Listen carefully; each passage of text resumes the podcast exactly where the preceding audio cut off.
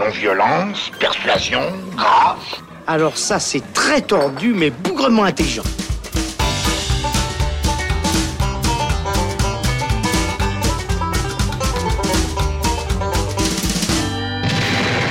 Salut les cinéphiles, bonjour à tous et bienvenue dans le Shot, la version courte du Saloon qui s'intéresse aujourd'hui à Leto du russe Kirill Serebrennikov, un biopic musical sur une idole du rock soviétique Viktor Tsoy et son parcours au début des années 80 dans la Russie de Brejnev.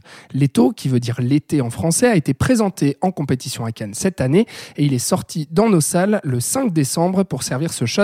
J'accueille Thomas Gerber. Salut Thomas. Salut. Thomas, tu tenais euh, à recommander Leto, c'est un de tes gros coups de cœur euh, de cette année 2018. Tu voulais nous en parler. Déjà, pourquoi euh, Leto est, est, un grand film selon toi et un gros coup de cœur euh, de cette fin d'année?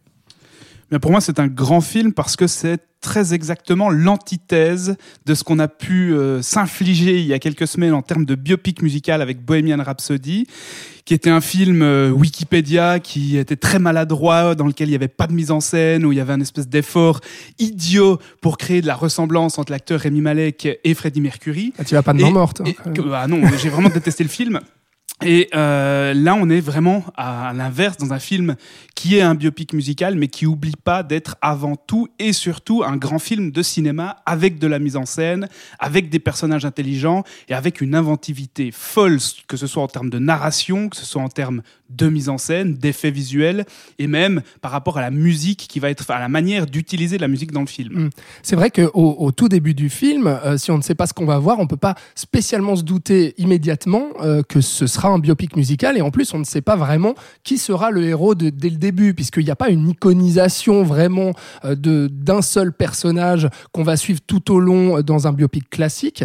Il y a une forme assez originale, d'autant plus qu'on s'intéresse aussi à d'autres personnages secondaires assez forts, euh, dont ce personnage de Mike qui est en fait le premier euh, personnage qu'on va qu'on va suivre, qui est euh, un rocker dandy avec des ray qui écoute du David Bowie, du Lou Reed, etc. et qui va petit à petit faire grandir la scène musicale rock underground en Russie. Et puis petit à petit, on va se décaler sur le personnage de Victor Tsoy. C'est aussi là-dedans qu'on trouve l'originalité de ce film.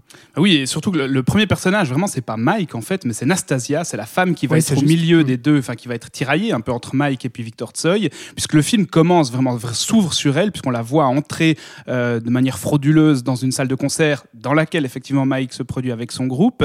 Et c'est là où le film, moi, me touche énormément, c'est dans sa manière de déployer un triangle amoureux, mais qui est d'une délicatesse et qui est d'une bienveillance entre les personnages et d'une sensibilité entre les personnages qui est vraiment admirable. C'est rare de voir, je trouve, un triangle amoureux avec autant ben, de bienveillance entre les personnages. C'est-à-dire qu'il n'y a pas de compétition, vraiment, qu'elle soit artistique entre Mike ou Victor.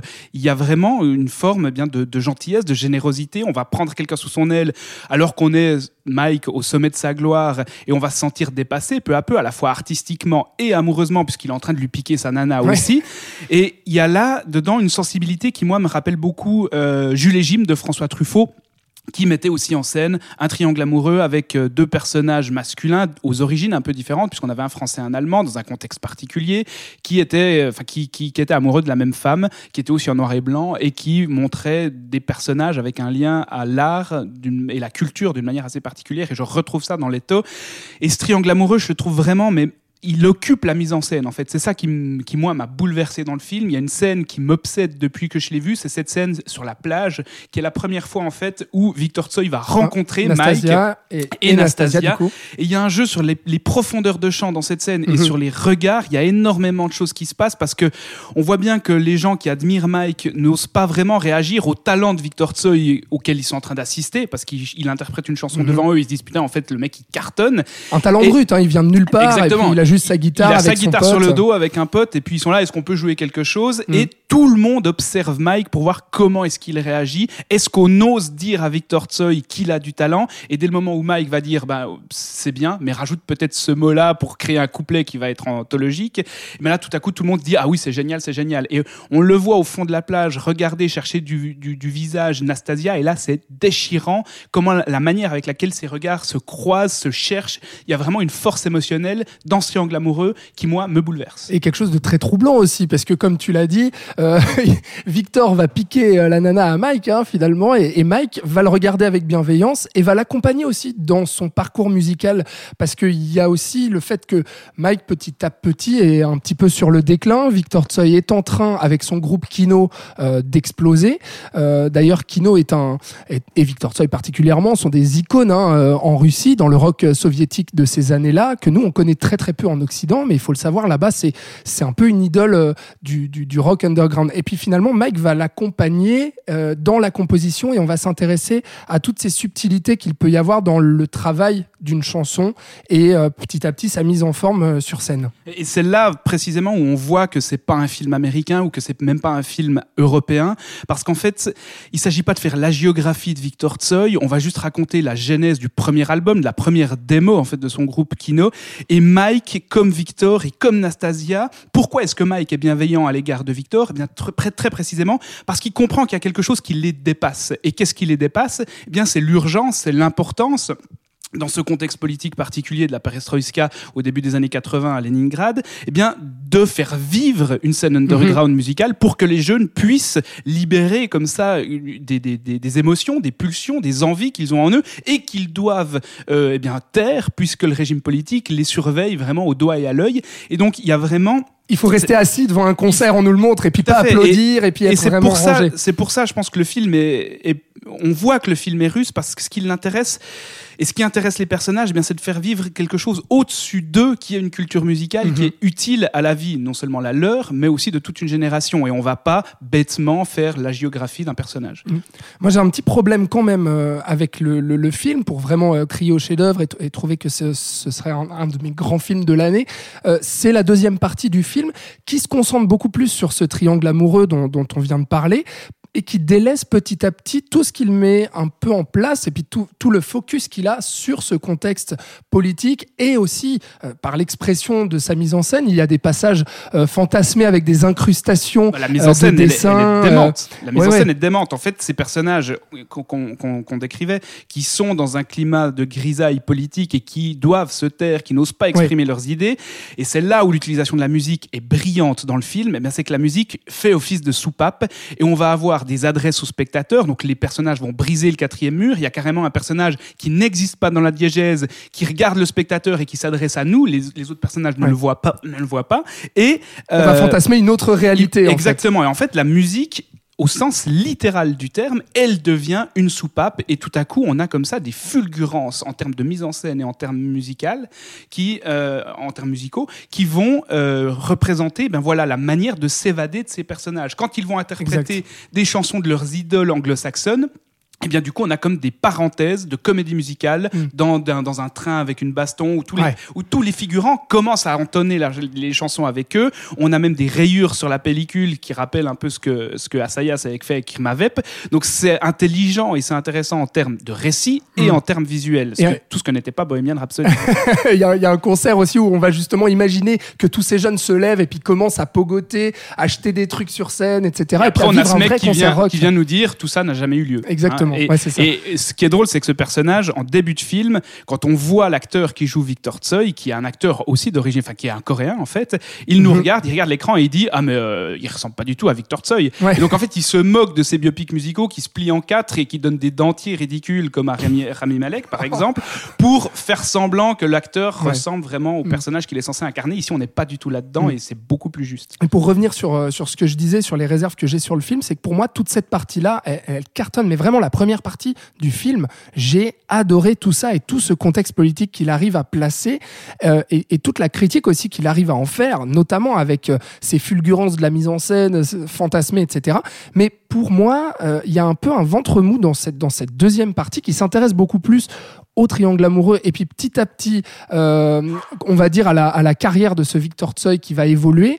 Et je trouve qu'on on laisse complètement de côté en fait tout, toute cette partie là et toute cette substance euh, qui moi me, me, passionnait dans la, dans la première heure. Bah, euh, à l'inverse de toi pour moi c'est une nouvelle force une autre force du film. C'est pas un film qui va marteler un message politique mais mm. qui va prendre un contexte politique le dresser en toile de fond derrière laquelle il va devant laquelle plutôt il va s'intéresser avant tout à des des personnages. Et personnellement, je suis beaucoup plus ému par les destins de ces personnages, en sachant simplement, il suffit de le savoir, quel est le contexte historique et politique qu'il y a au moment où ces personnages vivent. Et du coup, comme c'est les personnages qui sont mis Mhm. en avant, personnellement, j'ai beaucoup plus de facilité à m'attacher à eux, à m'émouvoir pour l'histoire. Et je trouve que là, Kirill Serebrennikov évite vraiment de tomber dans l'écueil du euh, ah je fais un grand film politique qui en plus vrai. est autoréflexif parce que euh, Kirill Serebrennikov est assigné à résidence, il a dû finir le film à Mm. distance parce qu'il pour une sombre histoire de détournement de fonds euh, pour Public. les- les- exactement pour les- le, le budget qui lui était donné pour euh, monter des pièces de théâtre, je crois, parce qu'à la base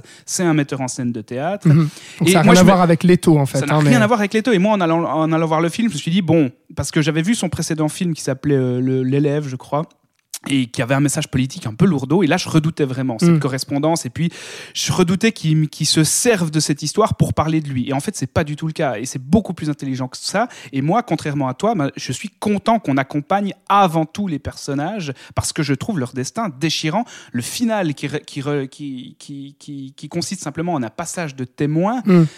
Où Entre aucun, Mike et aucun Victor, mot ouais. n'est prononcé. Ouais, à nouveau, Mm. c'est que des regards. Et bordel, le regard de Nastasia, à ce moment-là, qui regarde Victor Tsoy sur scène, Ouais. et moi, ça m'a mis en lambeaux. Et parce que c'est les personnages qui sont en avant. Ouais, c'est ça. Et on le sait, on connaît le contexte politique. Mhm. Il est assez traité dans le film pour, pour comprendre à quel point ces destins, du coup, sont particuliers et résonnent de manière particulière. Non, en fait, du coup, ce qui, ce qui m'a peut-être un peu gêné, mais ce qui fait aussi la force de ce film, qui est du coup assez surprenant, euh, c'est qu'il y a un vrai changement de ton entre la première et la deuxième heure. Il y a, moi, je, je- je trouve que à la fois dans le récit et dans la mise en scène, on change un petit Bah, peu ça, de devient de plus de en, film. ça devient de plus en plus mélancolique. C'est ça. Il y a une grande mélancolie dans le film qui effectivement gagne de plus en plus de place et c'est pas pour me déplaire. Euh, non, vraiment, parce que Ouais. vraiment on arrive, tout converge vers un final que je trouve absolument déchirant. On va même pas insister sur le fait que Victor Tsoi est mort très jeune euh, en- dans un accident de voiture. On n'a pas besoin de le dire. On comprend que ces jeunes-là il y a quelque chose de tragique qui, qui, qui, qui arrive. On comprend qu'ils n'auront pas forcément une vie heureuse. Et tout ça est, suggéré de la plus belle des manières. Mm. C'est vraiment, vraiment déchirant. Et pourtant, le, le film est reparti bredouille euh, de, de Cannes, alors que il a, il a marqué les esprits. hein. J'ai vu pas mal euh, dans, dans la presse francophone notamment euh, de, de, de journalistes qui avaient vraiment. Il est dans, dans le top aimé, de hein. nombreux magazines. Les Ouais. cahiers du cinéma l'ont mis dans leur top 10. Je crois que la 7 Obsession aussi. Euh, je sais pas, pour répondre à ta question, enfin à ta question, à ta remarque, Ouais. euh, dis-toi que dans le jury de Cannes, il y avait Léa Seydoux. Euh, je sais pas si ce genre de personnes sont très sensibles aux qualités euh, esthétiques d'un film comme Leto. Mais non, c'est un vrai grand film de cinéma et c'est incompréhensible comment il a pu repartir bredouille de Cannes. On a donné la mise en scène à un film en noir et blanc aussi, Cold War. Ouais. Que je beaucoup, trouvais moi. beaucoup plus démonstratif dans, un- dans sa mise en scène, qui était vraiment un film de deux metteurs en scène et qui existait presque que pour ça, que je trouvais très froid en termes d'émotion. Et là, c'est le contraire. On a un noir et blanc qui est très naturel, qui est pas du tout saturé et comme on le disait, c'est les personnages qui sont vraiment euh, mis en avant. Mm. Et ce que je trouve encore plus triste, parce que voilà, repartir Bredouille de Cannes, c'est pas le premier chef-d'œuvre qui repart Bredouille de Cannes, mais par contre, ce que je trouve vraiment triste, c'est de voir sa distribution catastrophique dans les salles romandes. Il faut aller dans les petites salles alternatives, pratiquement, à moins que vous habitiez Genève ou Lausanne, pour trouver Leto. Le Oui. Châtel, il passe qu'au cinéma minimum. C'est juste un scandale, quoi. Ouais, à Lausanne, euh, vous le retrouverez notamment à Pâté les Galeries. Et puis un petit peu partout en Suisse romande, euh, dépêchez-vous parce que c'est sorti le 5 décembre. Et puis avec toutes les sorties qui arrivent, c'est pas dit que euh, Leto fasse une grosse carrière, euh, en tout cas dans, dans, dans nos salles. Donc voilà, c'est le, le conseil de Thomas Gerber, un conseil de l'année et euh, plus particulièrement de cette fin d'année, du mois de décembre. Merci beaucoup Thomas. Merci à toi. Et on se retrouve très bientôt. Voilà, c'est Leto de Kirill Serebrennikov que vous pouvez voir en salle. Merci de nous avoir suivis. Vous pouvez nous dire ce que vous avez pensé du film sur nos réseaux sociaux et puis écouter tous les épisodes du Saloon sur vos plateformes de streaming préférées. On vous dit à bientôt.